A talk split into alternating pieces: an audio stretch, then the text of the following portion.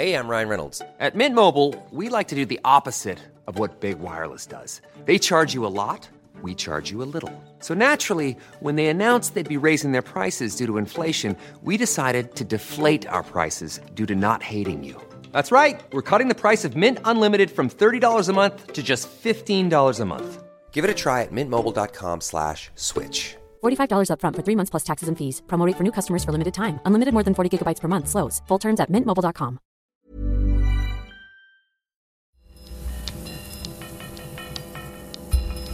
Falter Radio, der Podcast mit Raimund Löw. Sehr herzlich willkommen, meine Damen und Herren, im Falter. Politikum Tierliebe, das ist heute unser Thema. Tierschutz, das hat ja früher als ein unpolitisches Thema gegolten. In den Zeitungen und Magazinen sind die Tierschutzseiten nicht das Coolste gewesen, auf das man zuerst äh, geschaut hat. Diese Zeiten sind längst vorbei. Schutz der Umwelt und Schutz der Tierwelt sind eng miteinander verbunden. Alle politischen Parteien von ganz rechts bis links schicken Tierschutzbeauftragte ins Rennen und auch in Europa spielen die Regeln zum Tierschutz eine wachsende Rolle. Ich freue mich, den grünen Europaabgeordneten Thomas Weiz im Falterstudio begrüßen zu können. Danke für Guten Tag. Äh, Herr Weiz ist Biobauer. Sie sind heute aus der Südsteiermark gekommen ins Falterstudio. Wie macht man das äh, als Biobauer in der Steiermark, in Brüssel, in Straßburg tätig zu sein? Wie geht das? Man steht so wie heute sehr früh auf, äh, fährt zu seinen Völkern, erntet, hat überraschterweise Völker heißt? Äh, Bienenvölker ja, und hat überraschterweise etwas mehr Waldhonig drinnen und kriegt dann ein bisschen Stress, dass man rechtzeitig im Falterstudio ist. Der Stress, äh, der hat sich ganz ausgezahlt. Wir sind sehr froh, dass Sie da sind. Was macht Tierschutz zu einem europäischen Thema? Wir haben einen gemeinsamen Markt, äh, wir haben eine gemeinsame Agrarpolitik quer durch Europa äh, und hier haben wir, wir haben Tiertransporte, die quer durch Europa gehen. Also die Haltungsbedingungen und auch die Frage von wo, wohin und wie lang werden Tiere transportiert, unter was für Bedingungen, ist Teil der europäischen Gesetzgebung, ist Teil des gemeinsamen Agrarmarktes. Also es ist ein europäisches Thema. Ich begrüße den Geschäftsführer der Arbeitsgemeinschaft österreichischer Rinderzüchter, Martin Steckfeller. Guten Tag. Guten Tag. Äh, Herr Steckfeller, wie schwierig ist das für die Rinderzüchter, da mit Vorgaben aus Brüssel umzugehen, die nicht immer das sind, was man sich wahrscheinlich als Rinderzüchter wünscht? Grundsätzlich mal auch einen schönen Nachmittag von meiner Seite. Vielen Dank auch für die Möglichkeit, an dieser Diskussionsrunde teilzunehmen. Ähm, ich glaube, Tierschutz, Tierwohl ist ein essentieller Bestandteil auch der österreichischen Rinderproduktion. Also ich bin sehr, sehr stolz, dass wir sehr, sehr viele Forschungsprojekte im Bereich Tierschutz, Tierwohl machen, vor allem im Bereich der Weiterentwicklung der Tiergesundheit. Hier ist natürlich auch die europäische Ebene eine entscheidende Ebene. Es ist einfach der Maßstab oder der Standard, der von der EU gesetzt wird und dementsprechend dann auch äh, in nationale Regelungen dann auch umgesetzt werden muss. Ähm, hierbei ist es, denke ich, doch auch immer wichtig, äh, der Herr Thomas Weitz hat es schon angesprochen, es gibt einen gemeinsamen Markt und es kann nur funktionieren, wenn man Standards setzt, die auch dementsprechend dann am Markt sozusagen auch den Mehrerlös bringen, der den, mehr, äh, der, der den Mehrkosten sozusagen entspricht. Und äh, das ist einfach ganz, ganz wichtig, dass äh, die Weiterentwicklung dementsprechend äh, im Bereich äh, Tierschutz, äh, Tierwohl immer Hand in Hand gemeinsam mit den Bauern geht. Und darum bin ich wirklich sehr, sehr stolz, dass wir äh, von der Seite der Rinderzucht da sehr, sehr viele Forschungsprojekte machen, schon seit Jahrzehnten im Bereich äh, Tiergesundheit, auch gemeinsam mit der Universität für Bodenkultur, gemeinsam mit der Veterinärmedizinischen Universität und dergleichen, dass man einfach gemeinsam mit den Bauern das weiterentwickeln. Wie der Markt reguliert wird, das ist ja eine Frage, die gerade beim Tierschutz eine große mhm. Rolle spielt. Ich begrüße von der Landwirtschaftskammer Oberösterreich Johann Stingelmeier. Guten Tag, Herr Stingelmeier. Guten Tag. Sie sind aus äh, Oberösterreich. Oberösterreich heute gekommen, ja. auch ins äh, Falterstudio. Sie sind Experte für den Fachbereich Schweinehaltung. Äh, Europa in den Schweineställen aus Ihrer Sicht, ist Europa wichtig in den Schweineställen, dass es hier eine Rolle spielt? Den Schweineställen spielt Europa eine ganz wesentliche Rolle. Zum einen einmal ist äh, die Gesetzgebung europaweit geregelt im Tierschutzbereich über eine Rahmenrichtlinie. Das ist der eine Bereich. Das heißt, wir sind ganz wesentlich davon abhängig, welche Richtlinien in Europa in den einzelnen Mitgliedstaaten aufgestellt werden. Der zweite Teil ist jener, dass wir am Markt ganz wesentlich von den übrigen EU-Ländern abhängig sind. Wir sind ein sehr klein strukturiertes Schweineland im Vergleich zu anderen europäischen Ländern, müssen trotzdem aber mithalten können. Und wenn man denkt sich ein Schweinestall, das ist was sehr Lokales, da haben Sie aber nichts dagegen, dass Europa mitspielt, wie der ausschaut. Ähm, Teils, teils. Äh, es ist ganz wichtig, dass Europa eine zentrale, zentrale Rolle spielt bei der Vorgabe von Richtlinien, die alle einzuhalten haben, damit keine Wettbewerbsverzerrung stattfindet. Das ist ein ganz, ganz wichtiger Teil bei uns in der Schweineproduktion. Auf der anderen Seite gibt es Versäumnisse dabei, da gibt es sehr heikle, sensible Themen, die dazu führen, wenn es Europa nicht regelt, regeln es die einzelnen Länder. Und, da, und dann findet der Wettbewerb dann, statt. Und dann ist, dann ist Balkanisierung beim Tierschutz. Ich freue mich, dass die Europa-Expertin Margarete Kopeinig gekommen ist. Hallo.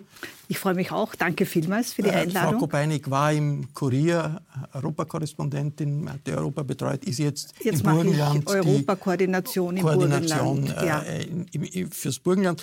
Österreich ist ja in der Selbstdefinition ein wahnsinnig tierliebendes Land und äh, mhm. das Gesundheitsministerium sagt, wir sind Vorreiter im Tier Tierschutz in Europa. Wenn man jetzt das beobachtet als Korrespondentin in Brüssel, ist das auch die Wahrnehmung äh, in Brüssel, dass der Österreich so toll ist? Nicht unbedingt.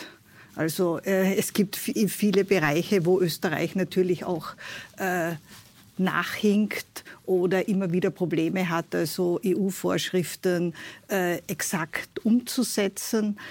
Ähm, und ich möchte aber eigentlich schon gerne auch der Europäischen Union, also da die Lanze brechen und wirklich darauf hinweisen, dass die äh, Tierschutzbestimmungen, die Tierschutzstandards im globalen Vergleich, also in Europa, sehr hoch sind.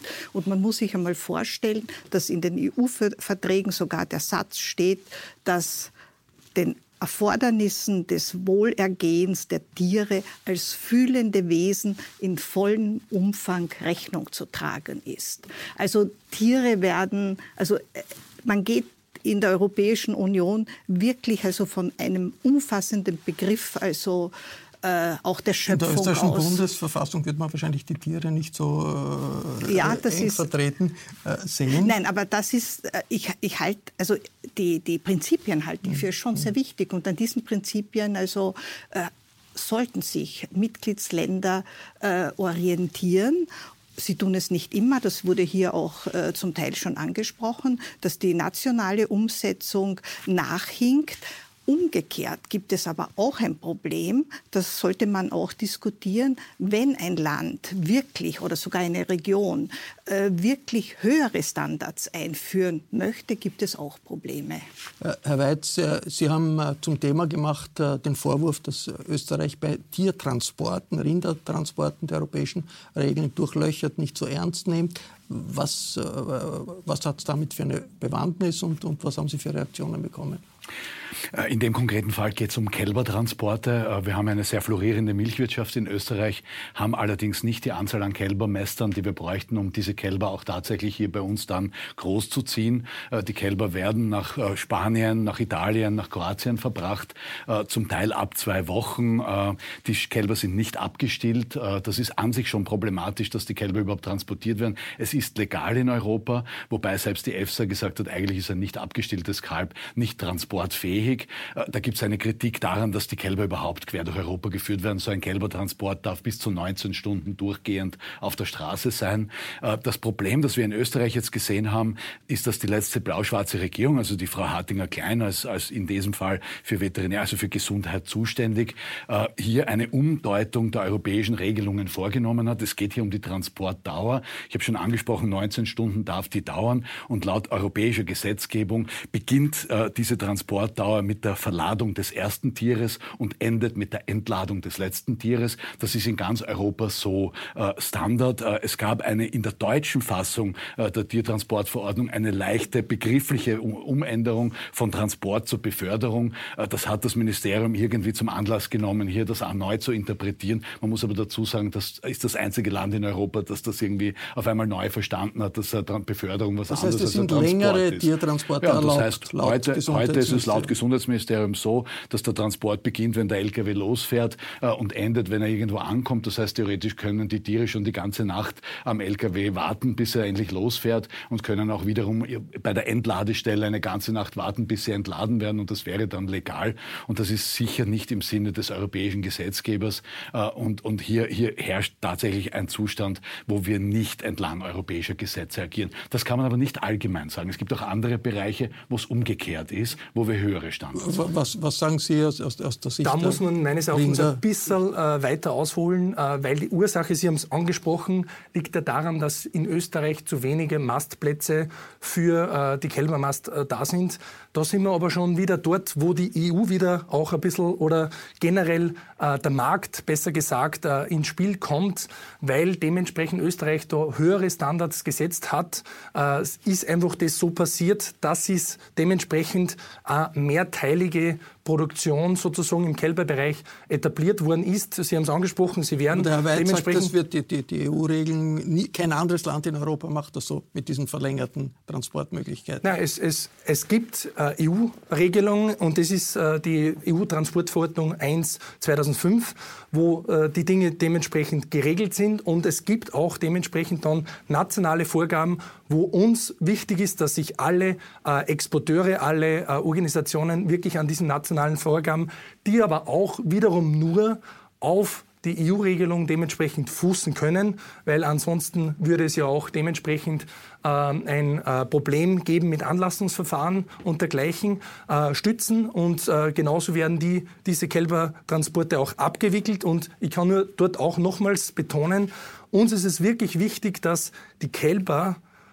oder jegliche Tiere, die transportiert werden, gut transportiert werden aber, und gut ankommen und auch wirklich in einem dementsprechend äh, guten Gesundheitszustand ankommen. Ansonsten würde das ganze System keinen Sinn machen, weil wer würde sich logistisch äh, den Aufwand antun, dementsprechend äh, Tiere relativ, also Tiere zu transportieren, äh, wenn sie nicht gut ankommen würden, weil dann würde der Käufer sagen, äh, dieses Tier bezahle ich in nicht. Und es würde auch dementsprechend äh, einfach keinen Sinn in ergeben. In der Praxis. Sie sagen, der wird jetzt, die Transporte dauern länger oder, oder was heißt das in der Praxis? Die Tiere werden länger in den LKWs gehalten?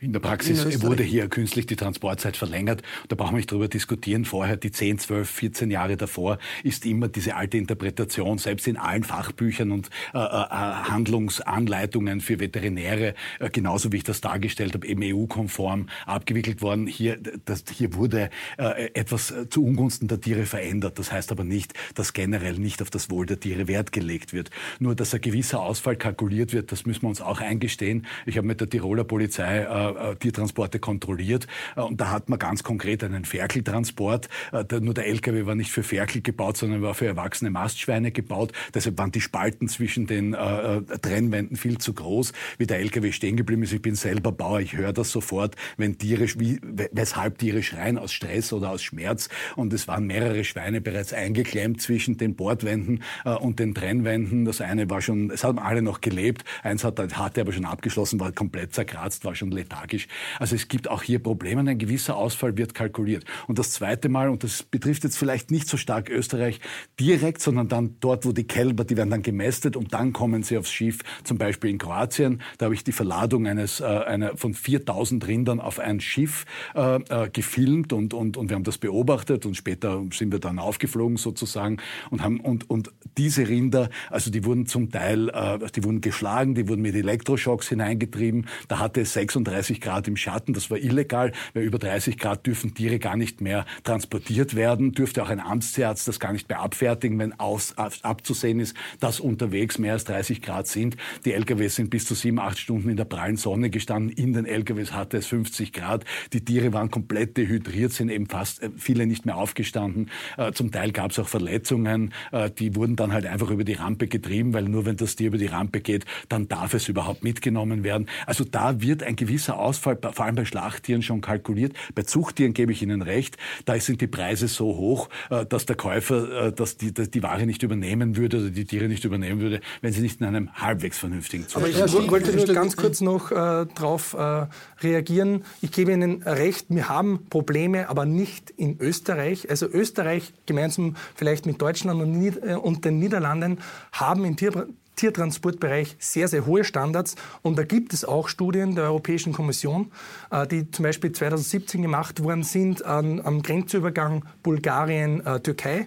Und da steigt Österreich sehr, sehr gut aus. Und ich glaube, das ist einfach auch wichtig in der Diskussion auch immer wieder beizutragen, dass es dementsprechend in Österreich ein guten Standard gibt, aber ich gebe Ihnen recht. Aber das war andere ein, das war ein österreichischer Transport, das war ein österreichischer, den, ja. den der Herr Weiz da anspielt. Aber, da, ich, ich, muss, ich, muss, ich, muss, aber ihm recht geben, die, bei uns werden die Standards wesentlich besser eingehalten als in vielen genau. anderen europäischen Ländern, aber es ist auch nicht alles in Ordnung bei uns. Sind, sind, äh, stimmt das, dass man sozusagen bei den Transporten auch im Schweinebereich einfach einkalkuliert einen Ausfall, sagen Sie, also dass da irgendwelche, äh, ein Prozentsatz der Tiere das nie, nicht überlebt? Gibt es zu wenig Kontrollen, um das zu verhindern?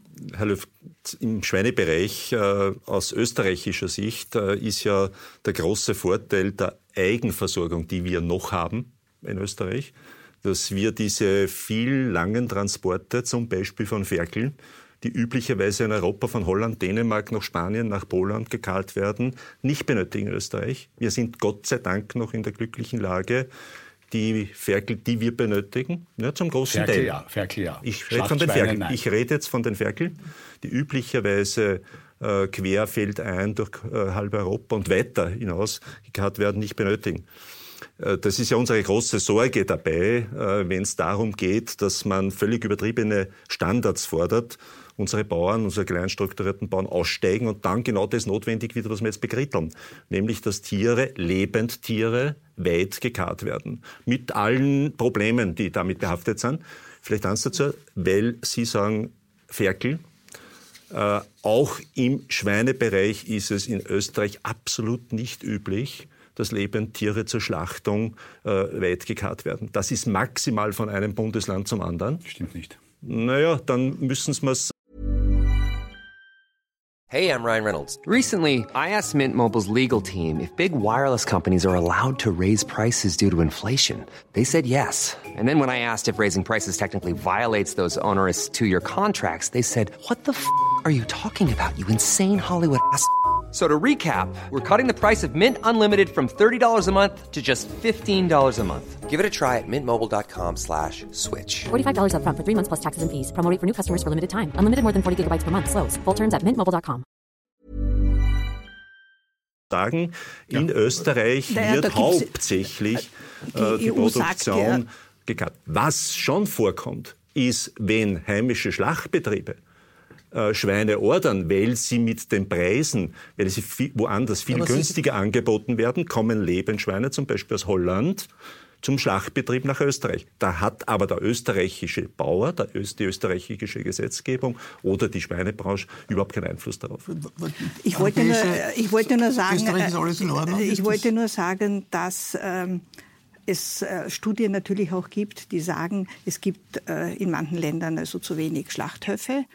Auch deswegen werden Tiere äh, lange transportiert. In den einzelnen äh, Regionen äh, genau, gibt es keine in, äh, Und dann oder auch über die Grenze hinaus transportiert. Aber ich denke mir insgesamt, also äh, wir stehen jetzt vor einer neuen Situation in der Europäischen Union. Ja? Die, äh, das Personal, das Spitzenpersonal wird neu aufgestellt. Das Europäische Parlament formiert sich.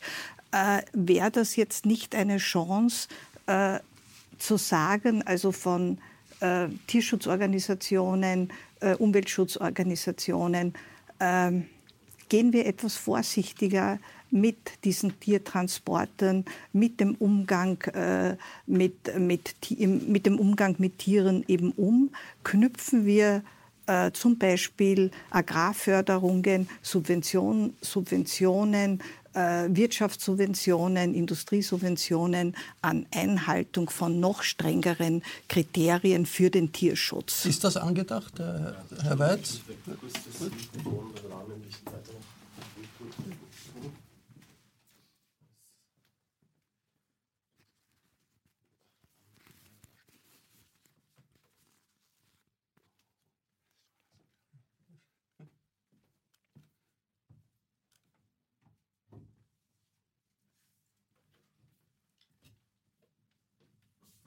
Ja?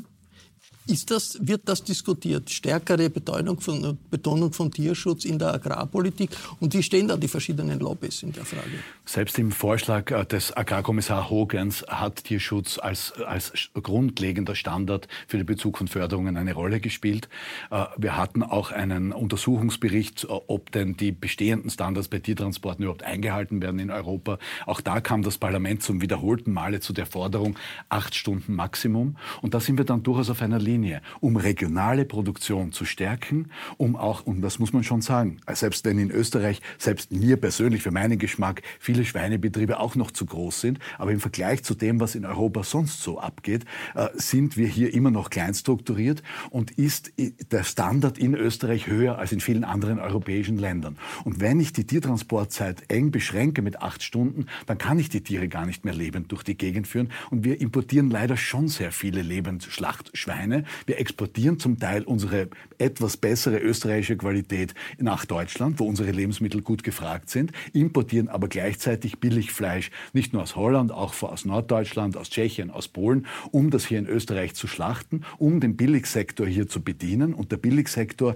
ist gar nicht mehr so sehr im Supermarkt. Wenn Sie im Supermarktregal schauen, ist das meiste bereits mit einer österreichischen Ursprungsbezeichnung, die mittlerweile im Großen und Ganzen auch hält, was sie verspricht, Gastro. sondern es ist die Gastronomie, wo das Billigfleisch hingeht. Und da fragt leider in Österreich heute kaum noch jemand, wo kommt denn eigentlich mein Schnitzel her? Und die, die Forderung, wo wir uns dann, glaube ich, alle einig sind, auch ich mit, mein, mit der Landwirtschaftskammer in der Steiermark, ich war ja lange in der, in der Landwirtschaftskammer, Landwirtschaftskammerrat, da sind wir uns in dieser Forderung einig, bitte kennzeichnet es im Wirtshaus, wo das Fleisch herkommt, weil das würde heimische Produktion stärken und damit Tierleid verhindern. Äh, ein großes Thema gerade bei der Schweine Zucht. Ich habe mir das angeschaut, habe den Fachausdruck herausgeschrieben, Vollspaltenhaltung. Also das sind äh, in den Schweineställen äh, ein Boden, der mit Spalten versehen ist, damit der Urin äh, abrinnt, der Kot abrinnt. Das ist weniger Arbeit für äh, die Landwirte. Sie müssen das nicht extra ausmisten. Das ist jetzt ein Thema im Nationalrat. Da ist von der Liste Pilz äh, verlangt worden, dass die abgebaut werden, dass zurückgebaut äh, wird durch staatliche Regeln, durch staatliche Vorgaben. Was ist da das Problem? Ja, Herr Löw, Sie haben schon gesagt, das Problem ist im Endeffekt der Preis, den der Landwirt für das Schwein bekommt, der sogenannte Deckungsbeitrag. Wir hatten eine Phase jetzt die letzten Jahre, wo die Schweinepreise so niedrig waren, dass eigentlich dem Landwirt am Ende des Tages außer den Förderungen der Europäischen Union nichts mehr übrig geblieben ist. Also, ein Nullsummenspiel. Und äh, ich stehe dazu, natürlich wäre es besser, die Schweine mit mehr Raum in Gruppen auf Stroh zu halten. Nur das ist ein erhöhter Arbeitsbedarf und diesen diesen erhöhten Arbeitsbedarf muss man den Bäuerinnen und Bauern abgelten. Das, das, da bin ich voll auf Ihrer Linie. Das müssen wir herbringen. Und es ist auch eine Frage von Hygiene. Äh, weil ich muss die einen, einen, so einen Strohstall wirklich regelmäßig ausmisten, sonst habe ich ein Problem mit Keimen. Und wir haben jetzt schon das Problem, dass wir durch, äh, durch hohen Antibiotikagebrauch, vor allem in Massentierhaltungsstellen, und da rede ich weniger von Österreich, sondern eher von internationalen Betrieben, wo einfach nicht, wo 40, 50, 200.000 Schweine in einer Anlage sind, wo so ein hoher Antibiotikagebrauch ist, weil da habe ich keine persönliche Beziehung mehr zu meinen Tieren, da muss ich alle Tiere mit Antibiotika abdecken. Das wäre ein Problem mittlerweile für die Humanmedizin. Wir haben 25.000 Tote im Jahr aus multiresistenten Keimen, die hauptsächlich aus der Schweinemast kommen. Äh, und das sind Keime, die praktisch gegen alle Antibiotika immun sind, weil in der Schweineindustrie so viel eingesetzt werden muss. Und da sind wir dann wieder bei den Vollspaltenböden. Man muss, der Preis muss diesen erhöhten Arbeitsaufwand abdecken, den die Landwirte haben haben. Aber ich denke auch, man kann nicht einfach nur sagen, der Markt wird es regeln, sondern ich finde, man sollte entsprechende Regelungen erlassen, die für alle gelten, in Europa überall, damit nicht dann jene, die tierschutzmäßig voranschreiten, vielleicht kommen wir noch auf die Käfigeier-Situation zu sprechen. In Österreich haben wir keine mehr, international sehr wohl. Und das ist natürlich ein Problem für unsere Produzenten. Dasselbe gilt im Schweinebereich. Wenn sich nicht alle an dieselben Regeln halten müssen, dann haben wir ein Problem am gemeinsamen Markt. Herr Stingelmeier, als, als äh, Vertreter sozusagen der Schweinelandwirte, äh, Braucht man da strengere Regeln, damit es artgerechtere ja, bin, äh, Schweineställe gibt in Österreich? Ich bin bei vielen äh, angesprochenen Bereichen bei Ihnen.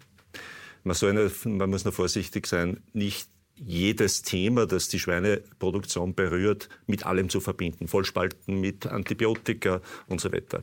Der Vollspaltenboden ist ein, ein, eine Haltungsmöglichkeit, die aufgrund der EU-Schweinehaltungsrichtlinie möglich ist und weitgehend in Europa verwendet wird.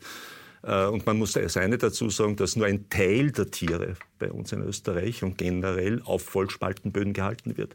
Die Zuchtsau, die Muttersau wird nicht auf Vollspalten gehalten. Äh, die tragenden Sauen werden nicht auf Vollspaltenboden gehalten, aber Ferkel, die zum Mastern notwendig werden und die Tiere in der Mast werden im konventionellen Bereich häufig auf Spalten gehalten. Aber sollte man die zurückdrängen, dass man ein geringerer Teil Ja, genau, auf das wollte ich ist? gerade jetzt kommen. Den Vollspalten per se als Ursache jedes Problems auszumachen, wäre völlig falsch. Also dieser Ansatz, äh, eine, eine tierangepasste, tierwohlorientierte Haltung zu betreiben, hat nicht nur mit dem Boden zu tun, sondern da ist sehr häufig Klima, Umwelt. Gerade bei unseren Klimaverhältnissen derzeit, die wir im Hochsommer haben, ist Kühlung etwas ganz, ganz notwendig. Wenn diese Dinge im Optimum sind, dann ist der Vollspaltenboden nicht unbedingt jetzt das Übel jedes Problems. Aber, Aber es ist ein Teil des Übels. Äh, es kann ein Teil des Übels sein, wenn er völlig falsch bearbeitet wird. Ähm, und da muss man jetzt aufpassen, dass man nicht äh, nur des Themas wegen jetzt etwas riskiert mit dieser Vollspaltendiskussion. Sie haben es gesagt, das hat eine Partei initiiert, ausgegangen ja von NGO, VGD ja, äh, und so weiter, die das initiiert haben. Jetzt sehr, sehr passend in dieser äh, regierungslosen Zeit, ein bisschen, wo man äh, wo die freien Kräfte wirken, hat man dieses Thema hineingeworfen. Man riskiert nämlich eines dabei. Äh, man hat das ja sehr locker dargestellt. Wir ergeben eh zehn Jahre Übergangszeit. Zehn Jahre Übergangszeit, wenn Stallungen gebaut werden müssen in einem Unternehmen, ist fatal. Aber ist es nicht so, wenn es äh, diese VGT, die eine Tierschutzorganisation ist, die teilweise mhm. auch radikale Aktionen setzt, wenn es das nicht gäbe, dann würde vielleicht gar nichts passieren, oder? Es ist doch immer Druck, der Druck von NGOs und der Druck von Aktivisten, der dann auch zu einem Nachdenken im, im, im größeren Be Bereich führt. Oder sehen Sie so Aktivitäten wie zum Beispiel VGT eher, das sind die, äh, will man eigentlich möglichst klein halten. Wie sieht man das in der Rinderzucht? Also grundsätzlich möchte ich da dazu sagen, äh, ist es, glaube ich, schon auch gut in einer Gesellschaft, dass äh, NGOs gibt, vor allem im gemäßigten Bereich, die auch auf Missstände aufmerksam machen. Wenn es aber dann extrem wird und dann auch, sagen wir, von Organisationen Gesetzesbrüche begangen werden und teilweise vielleicht auch Bildmaterial bewusst falsch zusammengesetzt werden, äh, da sind wir nicht mehr bei der fachlichen Diskussion. Und ich glaube, das ist einfach ganz, ganz wichtig bei allen diesen Dingen, was wir auch heute diskutieren, dass man fachlich, sachlich diskutiert. Also Sie, sagt, Sie sagen, die, die, übertreiben. Also das gibt, da gibt viele naja, es, Man kann nicht alle NGOs in einen Topf werfen. Äh, es gibt da Extreme und es gibt da weniger Extreme. Und äh, es ist auch durchaus so, dass wir in gewissen Projekten äh, mit den NGOs zusammenarbeiten, weil wir ja genau wissen, wir wollen die Rinderzucht und die Rinderwirtschaft per se über die Forschungsprojekte einfach weiterentwickeln. Also wir arbeiten gerade daran, dass wir in einem Digitalisierungsprojekt dementsprechend alle, äh, alle Techniken, die auf dem Milchviehbetrieb vorhanden sind, äh, vernetzen wollen, damit wir präventiv Informationen den Bauern an die Hand geben können, äh, wenn ein Tier ein Risiko hat, eine Krankheit zu bekommen. Da reden wir noch nicht von der Krankheit per se, sondern dass der Landwirt dementsprechende Information bekommt. Bitte schau dir die Kuh so und so nochmal genauer an. Vielleicht braucht sie eine Spezialbehandlung.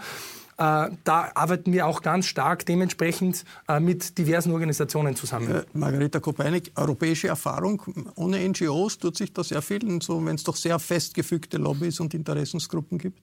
Wie naja, wichtig sind die äh, NGOs? Nein, die NGOs Bereich? sind natürlich sehr wichtig und sie sind auch in Brüssel sehr präsent und sie sind also in, in der Kommunikation, also mit Europaabgeordneten oder auch mit EU-Kommissaren, mit hohen EU-Beamten, also sehr präsent. Und ich halte das an sich auch für sehr wichtig, dass die Zivilgesellschaft und Konsumenten äh, hier auch wirklich eine starke Stimme haben, weil ich denke mir, wenn wir mehr auf äh, den Ansatz, also Biolandwirtschaft, regionale Produkte, Gesundheit, Klimaschutz und so weiter, wenn wir diese ganzen Faktoren und Entwicklungen zusammendenken und dann auch neu denken, äh, bleibt vielleicht wirklich vieles an Tierleid, an langen Transporten, an Tieren, die unterwegs sterben, äh, wirklich erspart. Und ich sage es jetzt noch einmal, es gibt jetzt eine Chance, äh, äh, wenn sich das Europäische Parlament also neu bildet,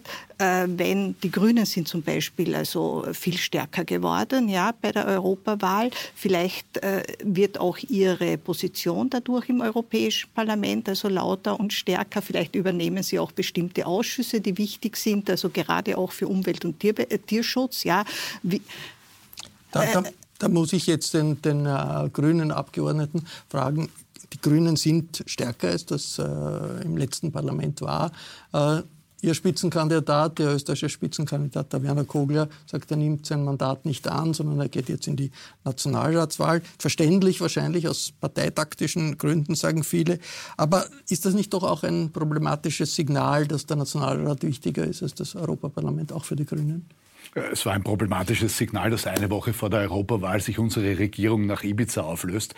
Äh, das war ein problematisches Signal und ich verstehe ihn, dass er in so einer Situation sagt, hoppla, ja, jetzt, jetzt, jetzt müssen wir mal schauen, dass wir unser eigenes Land wieder auf die Füße stellen, dass wir hier äh, eine vernünftige Regierung zustande bekommen. Äh, und, und, und deshalb scheue ich mich nicht davor, jetzt hier aus dem Wahlkampf in den Wahlkampf zu gehen. Das ist ja auch nicht lustig für uns als, als Wahlkämpfer und Wahlkämpfer Kämpferinnen, das ist eine 70, 80 Stunden Woche für mich und das auf einem Stück. Also ich beneide ihn nicht darum, dass er jetzt wieder als Spitzenkandidat weiterläuft.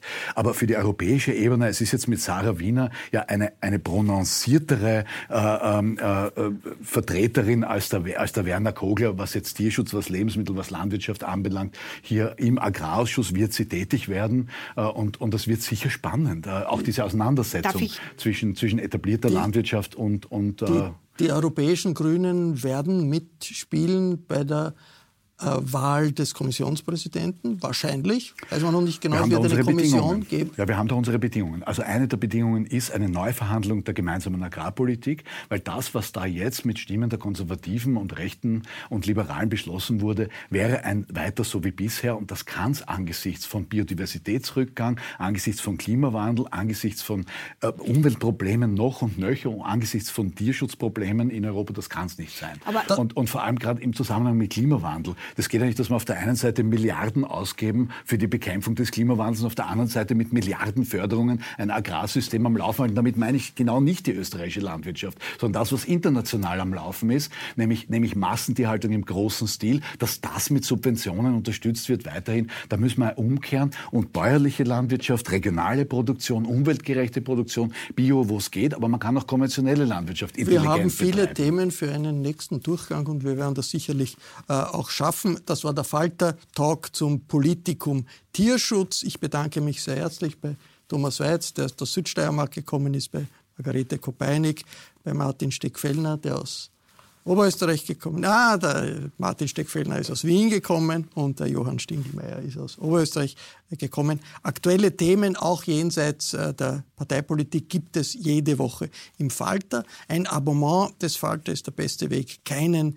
Text zu verpassen. Wenn Sie noch kein Abonnement des Falter haben, dann können Sie ein Abo auch im Internet bestellen. Das geht über die Internetadresse abo.falter.at. Der Falter Podcast ist ja gratis.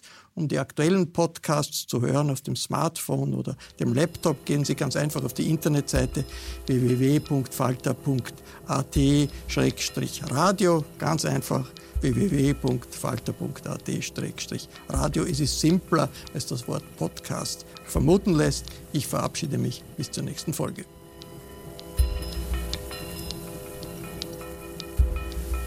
Sie hörten das Falterradio, den Podcast mit Raimund Löw.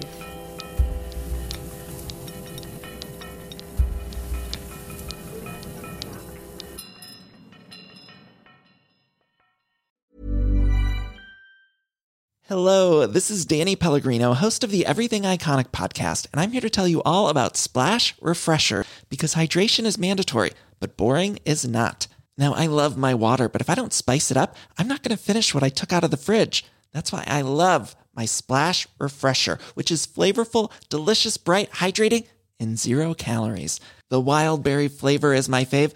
No, wait, is the pineapple mango flavor my fave? You know what? All five craveable splash refresher flavors are my fave because they're so delicious.